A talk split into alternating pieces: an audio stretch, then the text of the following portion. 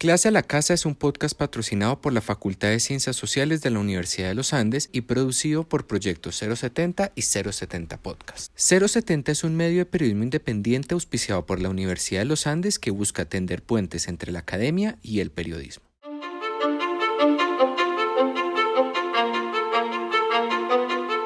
La Universidad de los Andes sigue. Esto es Clase a la Casa una continuación virtual de la iniciativa Clase a la Calle, que cumple ya cuatro años en su esfuerzo por sacar a la academia de los salones de clase. En este podcast, profesores de la Universidad de los Andes conversarán sobre los retos que el COVID-19 nos propone como comunidad. Es el turno de las ciencias sociales.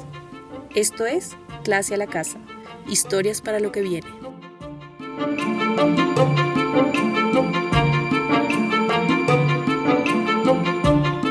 Bienvenidos al décimo episodio de Clase a la Casa, Historias para lo que viene. Les habla nuevamente Ana María Otero Cleves, profesora de Historia de la Universidad de los Andes. Hoy nos acompaña mi colega Claudia Leal, profesora del Departamento de Historia y Geografía de los Andes, en este episodio sobre nosotros, los demás animales y la pandemia. Muchas gracias Claudia por acompañarnos. Gracias Ana, a ti por invitarme, qué rico estar acá una maravilla tenerte. Además, Claudia ha sido una de las profesoras que también nos ha acompañado en clase a la calle, entonces me parece muy eh, bonito tenerte acá. Eh, antes de iniciar, pues me gustaría presentarles a Claudia. Claudia cuenta con un PhD en Geografía eh, de la Universidad Berkeley de Estados Unidos y lleva ya varios años dedicada a la historia ambiental y entre sus intereses de investigación está, entre muchos otros, la historia de los animales o lo que podríamos decir los animales en la historia. Y es por eso que hemos invitado a Claudia a, hablar con nosotros hoy sobre los animales y la pandemia. Hace un par de episodios hablábamos con otras historiadoras sobre la importancia y la utilidad de pensar históricamente. Me gustaría partir de esa misma reflexión, pero ahora aprovechando tu experiencia como historiadora ambiental. Y en ese sentido me gustaría comenzar por preguntarte cómo nos contaría la historia del coronavirus una historiadora ambiental. En otras palabras, si nos pusiéramos en tu lugar, eh, tú que ya has estudiado, digamos, la relación entre la naturaleza y la sociedad, ¿cómo nos contarías la historia de la pandemia y qué puntos que posiblemente nosotros desde otro lado hemos pasado por alto nos ayudaría a saber? Bueno, Ana, yo no voy a contar ahorita la historia de la pandemia porque es de lo único que hemos oído hablar en los últimos meses.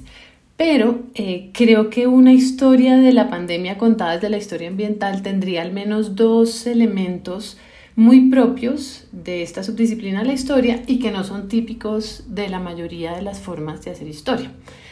La primera es una casi obvia, pero increíblemente que se puede pasar por alto, y es que la historia humana no la hacemos solamente las personas, la historia humana no la hace solamente la gente. En este drama en el que estamos eh, inmersos ahora hay un actor absolutamente clave, yo diría un, tremendo protagonista, eh, que es el coronavirus. Es un tipo de coronavirus particular, es decir, un tipo de virus. Y, y esto es verdaderamente sorprendente. El virus es un ente tan absolutamente diminuto que no se puede ver eh, por un microscopio que muchos dicen que ni siquiera es un organismo, es decir, que no es una, una, forma de vida, a pesar de que se replica, digamos que no se reproduce, sino que se replica, y eso es porque es más sencillo que una célula. Él necesita meterse en la célula, ahí sí de otro organismo, para poder replicarse. Eh, yo voy a asumir aquí que es, un, que es un organismo, porque finalmente se replica como los demás organismos, em, pero Fíjate, por ejemplo, Ana, que nosotros no sabemos que los virus existen precisamente por esas características, por lo que es tan chiquito y tan difícil de ver, eh, sino hace un poquito más de un siglo. Entonces, considerar al virus un agente de la historia pasaba primero por saber que los virus existían. Entonces, fíjense que es una forma de pensar, o sea, la historia existe, o sea, la gente está haciendo historia desde hace tiempos. Pero una historia con un virus como protagonista necesitaba que nosotros reconociéramos que hay virus, ¿no? Pero la historia ambiental no solamente reconoce los virus como, como actores de la historia, sino la naturaleza eh, en general. Y nos dice que distintos elementos de la naturaleza participan en la historia, son actores de la historia por derecho propio, aunque no tengan intencionalidad, ¿cierto? El virus no está aquí para acabar con nosotros. Actúan según sus propias reglas, pero hay un elemento aquí que es fundamental para entender la participación de la naturaleza en la historia, y es que no hacen la historia como les parece, sino que hacen la historia según la manera como interactúan con los ambientes que nosotros, los seres humanos, hemos creado. Y acá hay dos elementos que son importantes para entender esa forma en que los elementos de la naturaleza, en este caso el virus, hacen historia. Y para eso me voy a remitir a otro caso muy, muy sencillo en el que es fácil entender que la naturaleza es un agente histórico, y es en el caso de los terremotos.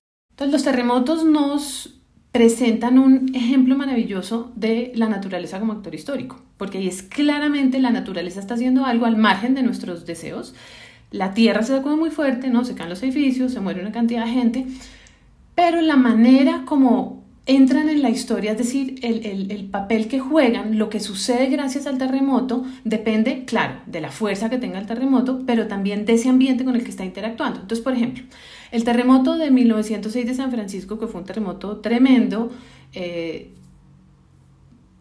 tumbó 28.000 edificaciones, mató a más de mil personas y además fue seguido por un incendio, y aquí tenemos otro actor de la historia que es el fuego, bueno, que acabó con la ciudad.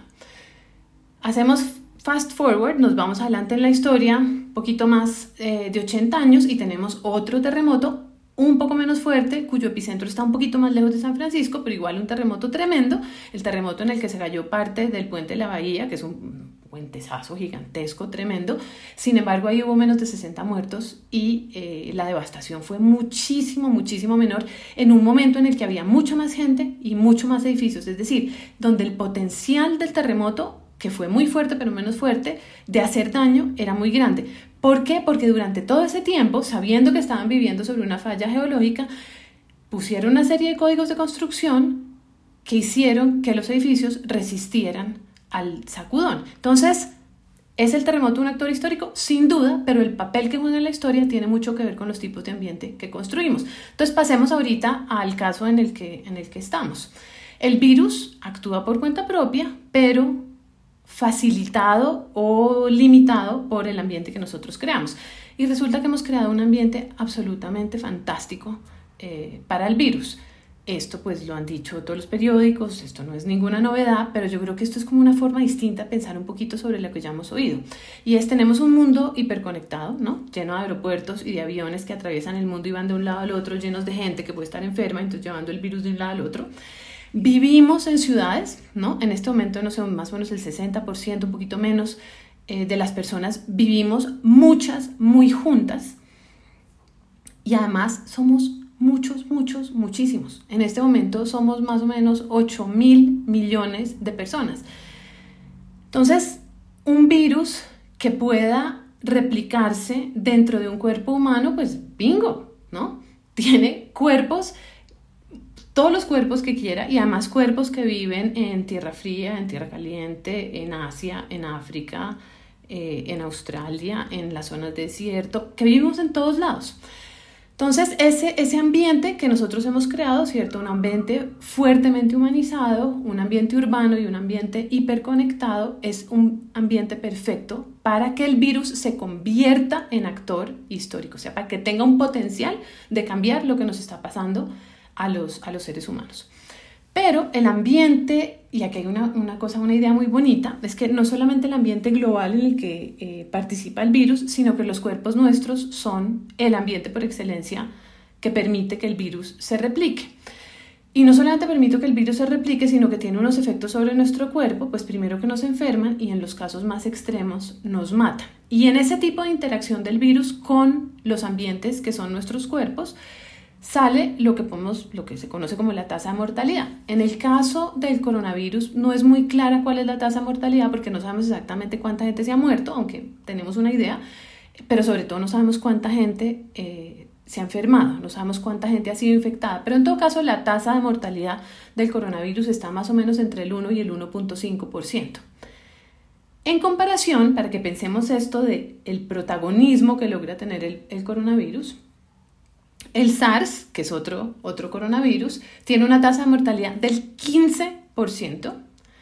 El ébola, que es tenebroso, tiene una tasa de mortalidad que supera el 50%. No hay casos, algunos brotes de ébola en prácticamente todos, en que eh, la tasa de mortalidad ha estado por encima del 60%. Pensemos para, para que entendamos esto de manera muy clara, la pandemia a la que todos se están refiriendo en este momento, la pandemia histórica a la que todos se refieren, que es la gripe española de 1918-1919, que mató a un número exorbitante de personas, que son 50 millones de personas, pero resulta que en esa época había menos gente, 50 millones de personas eran más o menos el 3% de la población. Si este coronavirus tuviera la misma, el mismo efecto sobre la población actual, terminaría matando a 240 millones de personas. Miren el estado en el que está el mundo y van 400 mil muertos. Nada, nada. Entonces, con una tasa de mortalidad relativamente baja, el coronavirus se ha convertido en un protagonista pues estelar. Eh, pero tiene, tiene eh, los virus tienen el horroroso potencial de ser protagonistas eh, aún, aún mucho mayores. El segundo punto, que sería parte de una historia de la pandemia contada desde la perspectiva de la historia ambiental, no solamente pondría al virus como protagonista, sino que tendría un cambio en la temporalidad típica de la historia. Bueno, yo no diría que hay una temporalidad típica de la historia. Distintas historias tienen distintas temporalidades, pero esta sí que sería una temporalidad inusual. El virus, si nosotros nos centramos en el virus para seguir con ese mismo hilo, eh, podríamos pensar por lo menos en dos temporalidades. Una, que es una temporalidad que podríamos llamar como la del tiempo presente, y es que los virus, por ser tan sencillos y en particular unos tipos de virus como el coronavirus, que tienen ARN en vez de ARN, que es más simple, por ser más simple evoluciona más rápido, es decir, muta con mayor facilidad y algunas de esas mutaciones, si suceden en nuestros cuerpos, pueden resultar exitosas y pueden cambiar la manera como el virus nos afecta, ¿cierto? Haciéndolo más letal o haciendo que tengamos unos síntomas distintos. Entonces, por eso los científicos están, ¿no? Hoy en día mirando el virus con mucha atención para ver si algo cambia, ¿no? Eh, ustedes oyeron hace poquito lo de la enfermedad de los niños, en fin, entonces acá hay una pregunta, ¿será que ese virus está cambiando, ¿no? De abril a, no sé, de marzo a abril, ya es un virus un poquito distinto que nos está afectando eh, de manera distinta.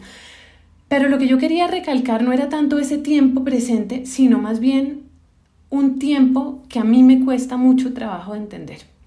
Eh, y es más el tiempo de los geólogos, no el, no el, tiempo de los, no el tiempo de los historiadores o el tiempo de los paleontólogos. Este virus nosotros no sabemos eh, exactamente cuándo se formó, pero los virus pueden tener millones de años, millones de años. Si nosotros, Ana, pensamos en nuestro departamento, ¿no? El que va más atrás va 500 y pico de años más atrás, ¿no? La historia de Colombia empieza cuando llegó Cristóbal Colón. Claro, entonces eh, uno dice, no, no, no, la historia obviamente que empezó antes y tiene que ver con las sociedades amerindias que estaban acá, clarísimo.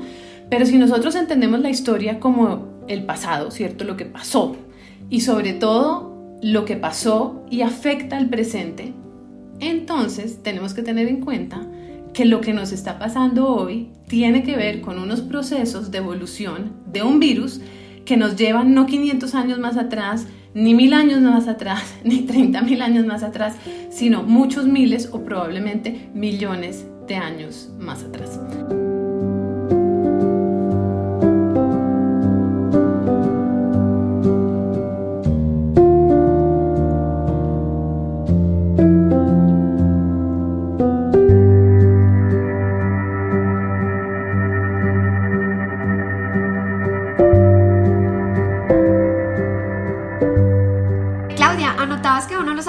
Historia ambiental es que nos recuerda que los elementos de la naturaleza son actores históricos, eh, actores que participan eh, en un mundo que es moldeado por nosotros, ya sea para bien o para mal. Eh, y me gustaría entonces ya como que nos introdujéramos ya no tanto a los elementos de la naturaleza, sino a los animales como tal. Y en ese sentido me gustaría preguntarte qué significa entender como actores históricos en esta coyuntura los animales, eh, que implica pues realmente su inclusión en el discurso histórico. Para que el virus se haya convertido en un actor histórico, no solamente se necesitaba el tipo de ambiente que nosotros construimos en el mundo, el hecho que nuestros cuerpos sean ambientes, eh, sino que ahí hay un intermediario absolutamente clave, eh, que todo parece indicar, pero no sabemos, un murciélago. El murciélago o, la población de murciélagos o una especie de murciélagos debe ser lo que se llama el reservorio, es decir, el lugar que habita normalmente ese virus, donde se replica. Acuérdense ustedes que el virus no puede vivir por sí mismo, tiene que vivir en otro organismo. Entonces, el virus, el coronavirus, tuvo que haber pasado en algún momento del murciélago algún ser humano y de ese ser humano al, al resto de seres humanos o del murciélago a otro animal y de ese otro animal a nosotros. Es decir, ese murciélago que no sabemos qué murciélago es y de pronto ese animal intermediario son también protagonistas de esta historia. Y aquí de qué estamos hablando? Estamos hablando de la palabra clave acá, es zoonosis. Zoonosis hace referencia a las enfermedades humanas que tienen origen animal y que por lo tanto han pasado de esas, de esas especies a, a, nuestra, a nuestra especie. Y esta idea de zoonosis a mí me encanta porque nos remite, nos ayuda a pensar en esa palabra que es la palabra animal o la palabra animales que usamos con tanta frecuencia y que tiene un doble significado que es opuesto y que la hace muy potente. Y es animales típicamente son los que no somos nosotros, ¿cierto? Cuando yo doy el curso de los animales en la historia, pues los animales en la historia es que vamos a hablar sobre caballos, ¿no? Y vamos a hablar sobre hipopótamos y no vamos a hacer la típica historia de gente pero nosotros somos también mamíferos y somos también animales. Entonces, e, esa palabra no tiene esa ambivalencia que es, que es muy rica. Y es una ambivalencia que podemos explotar acá.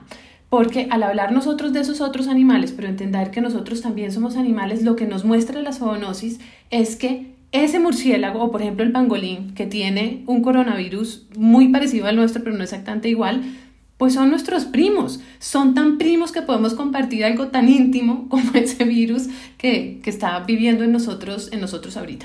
Ahora, esto no es simplemente el asunto del coronavirus y hace que los animales, los animales son protagonistas de la historia de mil maneras distintas, pero como estamos hablando de la pandemia, quedémonos con este caso particular de, las, de la zoonosis. El 60% de las enfermedades contagiosas que nos afectan a nosotros hoy en día son zoonosis, es decir, tienen origen animal. Y de esas, el 70%, un poquito más, parece, provienen de animales silvestres. Entonces no es solamente este coronavirus, son una cantidad de otras enfermedades que vienen también de animales. Es más, las enfermedades que no se consideran zoonosis hoy, como por ejemplo la malaria, bueno, las dos malarias más importantes en este momento son enfermedades que no tienen ningún animal, son enfermedades que son únicas y exclusivamente humanas.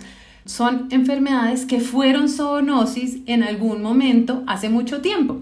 Es decir, que también nos están mostrando esta mm, familiaridad o este, eh, eh, esta unión que tenemos nosotros con los animales. Entonces son, son protagonistas de la historia hoy porque las enfermedades están pasando entre ellos y nosotros, pero son protagonistas de la historia ayer porque algunas pasaron siguieron evolucionando en nosotros y no regresaron a esas eh, especies que sirven eh, de reservorios. Entonces el punto aquí es no solamente el virus, un elemento de la naturaleza, es un actor de la historia, el murciélago también es un actor eh, fundamental, fundamental de la historia. Ahora, yo me pregunto entonces si nosotros vamos a tener como la capacidad de reconocer a esos animales de la historia y pues voy a aprovechar aquí para comentar algo que me ha sucedido en estos días, ¿no? Aquí encerrada con mis hijos, yo tengo un hijo que se llama Nico que tiene 10 años y no he podido pararle muchas bolas, la verdad, pero una de las cosas que he hecho es que le ayudo con las tareas de historia y el trabajo que ha hecho historia en estos días tiene que ver con los protagonistas de la historia, en particular con los protagonistas de la independencia, le toca contestar ahí unas preguntas, entonces ha tenido que aprender sobre el sabio Caldas y sobre Antonio Nariño y sobre Francisco Paula Santander.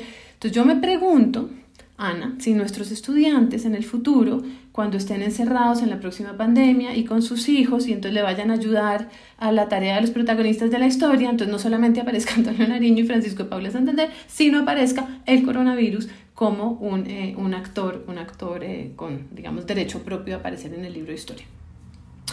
Pero para que el murciélago sea protagonista de la historia, hay algo que es importante que tengamos en cuenta y es que tiene que tener la oportunidad bueno, uno tiene que tener el virus y tiene que tener un virus que pueda replicarse dentro de nuestro cuerpo y que haga algo en nuestro cuerpo, porque si llega a nuestro cuerpo y no pasa nada, pues no es protagonista de la historia. Pero eh, lo otro que es fundamental es que tiene que pasar.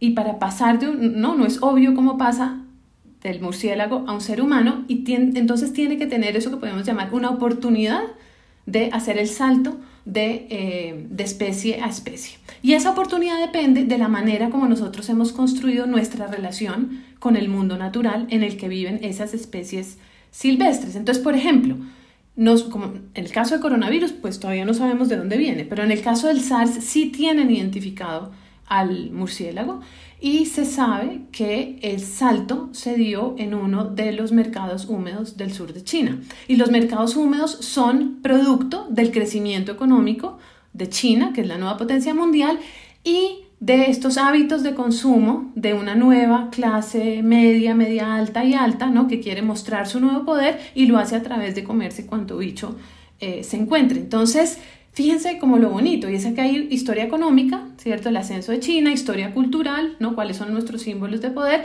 que llevan a unas prácticas que hacen que haya un encuentro fatal entre un murciélago y un ser humano y genere, y genere, y genere el SARS.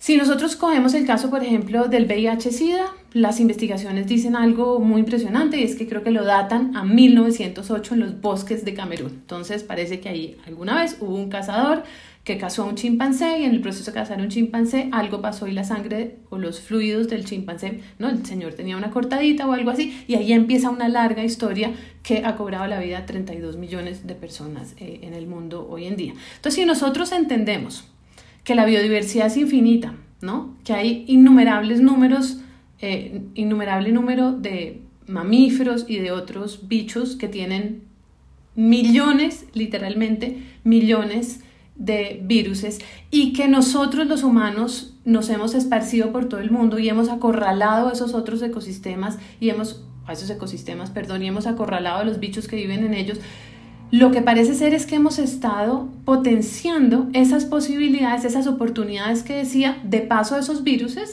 y algunos de esos efectivamente nos enferman. Y eso ha estado pasando. En la década del 60, Machupo, Marburg, Lassa son brotes de distintas eh, enfermedades de zoonosis. En la década del 70, el tenebroso ébola y el VIH-Sida. En los 90, la gripe aviar, el Nipah, el virus del Nilo Occidental más recientemente el SARS y la gripa porcina y con certeza muchos otros en el futuro. Y quiero terminar esto antes de, dar, pues de que me sigas haciendo preguntas, Ana, pues, como con un acto de honestidad acá. Y es que el que quiera realmente saber de esto, esto es apenas como el abrebocas, debe venir y leerse el libro Spillover de David Quammen, que creo que tristemente todavía no lo han traducido al español, pero es un libro absolutamente maravilloso em, sobre zoonosis y él finalmente ha sacado todo de los científicos que han estudiado eh, todo esto.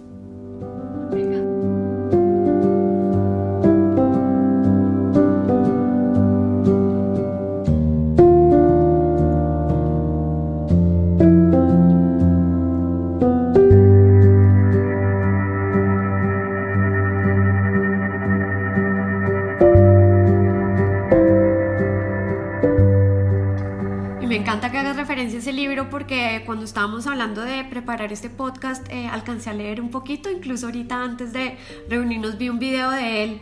Em, entre otros, fantástico de leer porque es, es, como muy, muy hábil en la forma como explica. Y ahorita mencionabas algunas cosas que me pareció sorprendente, incluso la intervención, el libro de él es del 2012. Eh, incluso dice que él, por seguir a los científicos, tenían muy ubicado que eso era lo que iba a pasar no como predictivo, pero sí tenían como muy ubicado que posiblemente iba a ser en China, que iba a ser fruto posiblemente incluso de un murciélago, o sea, cosas que las tenían mucho más perseguidas de lo que nosotros hemos querido reconocer. Me parece súper interesante y lo que dices tú también es cosas que han sucedido años atrás, pero que se genera como este cóctel perfecto en que por el mundo que hemos producido estamos en esta, en esta situación. Em, me, encanta, me encanta la reflexión y pues sí que llevo poquitas páginas, 20, pero ojalá eh, aprovechar ya, digamos, junio y julio para darle lectura. Em, me parece pues interesante un poco tu postura en el sentido de, y yo creo que decías de los estudiantes y yo creo que también de tus colegas, de tomarnos un poco más en serio el lugar de los animales como protagonistas o actores de la experiencia humana em, y sobre todo durante esta perspectiva, esta larga, larga duración. Y ya quería como dar vuelta a algo que me ha parecido que ha, que ha rondado mucho en redes sobre el rol de los animales, casi en la corta duración, y es como esta cantidad de videos y fotografías, ¿no? De los animales tomándose el mundo de vuelta, ¿no? Como los, los humanos entonces nos tocó resguardarnos y ahora los animales están regresando a la historia. Y mi pregunta sería entonces, ¿tú cómo crees que esta pandemia visibiliza la, digamos, eh, por esa misma coyuntura, nuestra relación presente y sobre todo futura eh, con el mundo animal y en particular eh, otra cosa que también ha rondado mucho en las redes es la relación que tenemos nosotros con los animales domésticos, ¿no? ¿Cómo ha cambiado? ¿Cómo crees que ha tenido un impacto en esta coyuntura? Sí, Ana, em, esas imágenes han sido muy bonitas, eh, pero como dicen algunos ambientalistas de Colombia, ¿no? Mientras se pasean las cabras por no sé qué pueblo por allá en Irlanda, están dándole durísimo a la Amazonia, tanto en Colombia como en, eh, como en Brasil. Entonces, bueno, eh, la, la, la, historia, pues las imágenes son bonitas, eh, pero tan pronto salgamos todos a las calles, pues las cabras regresan a donde estaban y, no, y, no pasó, y, no, y, no, y no pasó mucho más. Otra idea que se ha oído mucho en estos días, que lo recoge la frase la venganza del pangolín, ¿no? Es que como nosotros hemos en el caso del pangolín, pues es uno de los animales, si no el más traficado eh, de manera ilegal. Bueno, las imágenes que han salido son horribles de, los, de las eh, escamas del pangolín vendidas, yo no sé para qué, qué magia es la que hacen. Eh, bueno, además que se comen pues a los, a los pangolines, entonces que el pangolín, como lo han tratado tan mal, eh, bueno, supuestamente si él era el, origen del coronavirus, entonces está la venganza, y finalmente el pangolín sería el símbolo pues, de la naturaleza, ¿no? como la hemos maltratado tanto y la hemos acorralado, entonces, ¡fum!, salta y, y, nos da, y nos da esta lección a nosotros, pues los Homo sapiens, los bullies del planeta. Eh, pero como decía Stephen Jay Gould, la naturaleza es amoral. El virus no sabe lo que está haciendo el virus sigue la lógica que tiene que seguir, ¿no? las oportunidades que se le presentan, eh, pero no tiene ninguna intención de facilitar que China se vuelva el, nuevo, la nueva potencia del mundo y aprovechar pues que Estados Unidos está en la tremenda, horrible situación en la, en la que está ahorita. Pero yo sí creo que de aquí nos surge una reflexión finalmente que tiene que ver con, con, con esa idea y es que la pandemia nos recuerda que todos, los virus, los murciélagos, los pangolines y nosotros, vivimos en un solo mundo. Y si pensamos en esa idea de la larga duración que decíamos antes, pues el virus y los murciélagos existen mucho antes de que existiéramos nosotros los Homo sapiens. Este mundo, este, este un mundo que existe, nosotros llegamos tarde a esa fiesta. Bueno, nos llegamos y nos tomamos la fiesta. Pero esa idea de, de, la casa común, finalmente, que es, que es eh, repiten los ambientalistas, eh, creo que es algo difícil de no ver en esta, en esta pandemia y sí nos hace reflexionar sobre el tipo de relaciones que tenemos nosotros con el mundo natural y el tipo de mundo que queremos construir para nosotros y para ellos, digamos, para los ecosistemas, para los demás, para los demás, eh, los demás seres vivos. Y en ese demás seres vivos, pues no solamente están los animales silvestres, ¿cierto? Esto no simplemente de, de, pangolines y, y, de, y, de, murciélagos, pues también están los animales domésticos. Y los animales domésticos nosotros los hemos, con ellos nos hemos tomado el mundo, digamos, particularmente con las vacas, que son yo creo la segunda especie que más domina, eh, que más domina en el, en el planeta. Eh, y esos animales también son fuente de zoonosis, o sea, también juegan un papel. Acuérdate que decía hace un rato que más del 70% de las zoonosis son, tienen su origen en animales silvestres, pero eso quiere decir que el 20 y pico por ciento restante vienen ¿no? de las cabras y de las ovejas y de todo eso. Y de hecho por eso, cuando yo quedé embarazada, mi hija Siena, que tiene 13 eh, años, y fui al ginecólogo por primera vez, el ginecólogo me preguntó que si yo tenía mascota. Entonces le conté que sí, que tenía a, mi perra Rosita, y entonces me dijo pues que tenía que salir de la perra. Y entonces pues eh, no volví donde, no volví donde ese, donde doctor, cambié de doctor. Eh, y Rosita vivió felizmente con nosotros hasta, hasta agosto. Y eso me lleva a mí a pensar en otro elemento, digamos, fundamental eh, de la pandemia. Y es que, como decíamos, la pandemia es pandemia porque nosotros vivimos, somos muchos y vivimos en ciudades. Y la vida urbana en este momento es una, una vida no solamente de Homo sapiens, sino que en las ciudades también viven palomas, viven cucarachas, viven ratas, viven pulgas y viven mascotas como los gatos y, como, y perros, y perros eh, como Rosita. Y los perros no solamente viven en las ciudades, sino que son en buena medida producto de las ciudades. Es decir, los perros fueron domesticados miles de años atrás, pero los perros como los conocemos hoy en día, es decir, como mascotas, como animales de compañía y no como animales útiles, ¿no? que hacen algo concreto, que sirven como pastores, ¿no? que sirven de, guardianes. Eh, más bien estos animales en los que gastamos una cantidad de plata y de tiempo y les recogemos el popó en el parque y ese tipo de cosas, eso era considerado durante mucho tiempo por mucha gente una gran aberración y ahora nos parece pues que qué tan lindo, ¿no?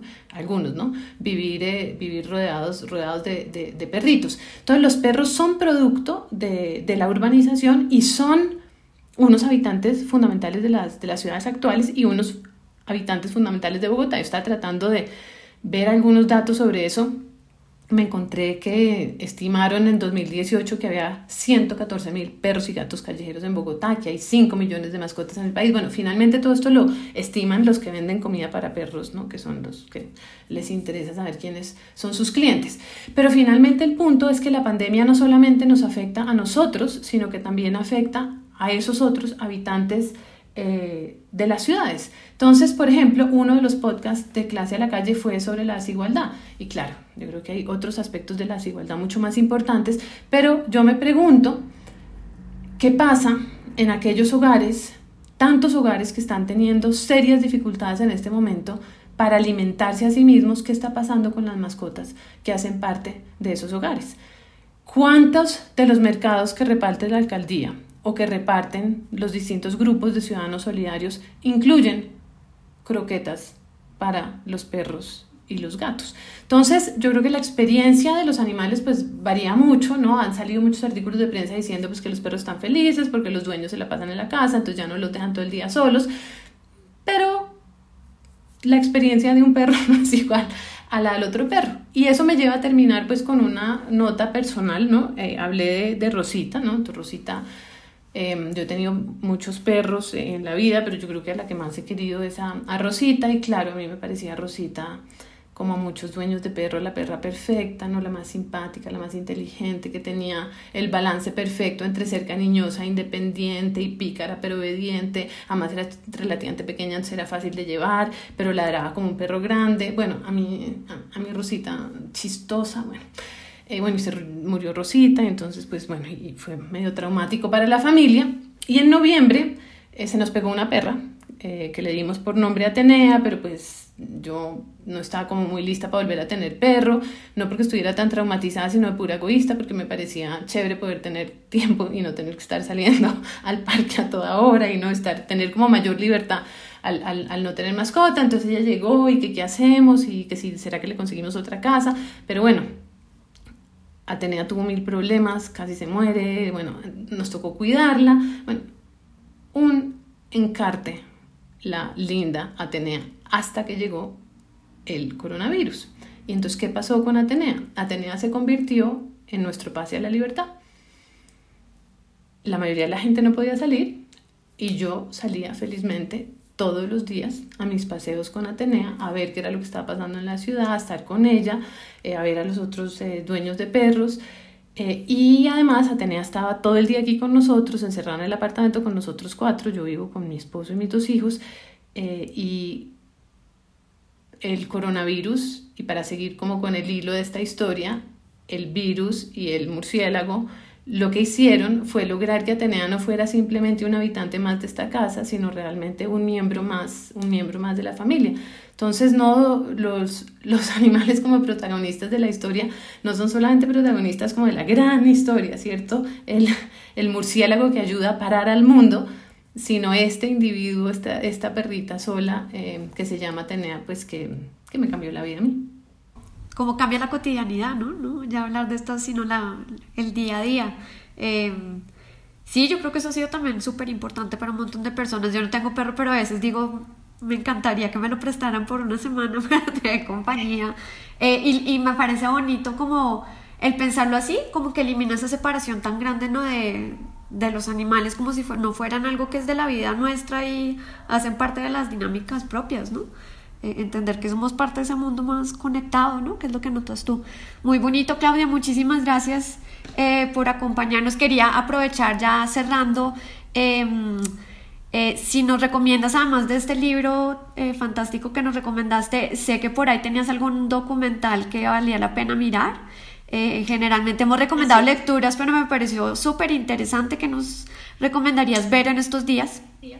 Mira, lecturas sobre animales hay muchas y claramente también hay lecturas académicas y autores que podría decir. Eh, yo creo que más bien la, la, invitación sería a que nos ayuden a escribir esta historia de los animales que está aquí como, como en pañales. Hay mucha de otros lados, pero nosotros tenemos todavía pendiente contar, por ejemplo, yo quisiera la historia de la cacería o la historia de la que me parece la protagonista de la historia de Colombia, que es la mula, ¿no? Todo, eso está, todo esto está por hacerse, pero eh, no, la recomendación es que se vean la película que hizo la alcaldía o el distrito, Vecinos Inesperados, es sobre los animales que viven eh, en, que viven en la ciudad. Es un, es un documental eh, hermosísimo que, que, vale la pena. Y yo creo que en este momento, con eso que tú estás diciendo, los animales invadiendo la ciudad, o más bien de la gente siendo un poco más consciente de esos otros em, seres que, que, habitan el espacio urbano, es, es un buen momento para verla.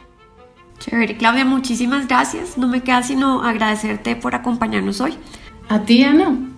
Eh, y también pues despedirme, agradecerle a, los oyentes y recordarles que estamos eh, en diferentes plataformas.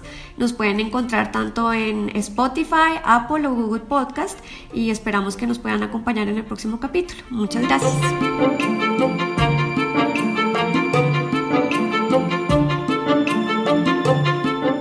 Este podcast fue producido y editado por el equipo de 070 Podcast. Alejandro Gómez Dugán, Natalia Arenas, Sebastián Payán, María Fitzgerald y Goldie Levy.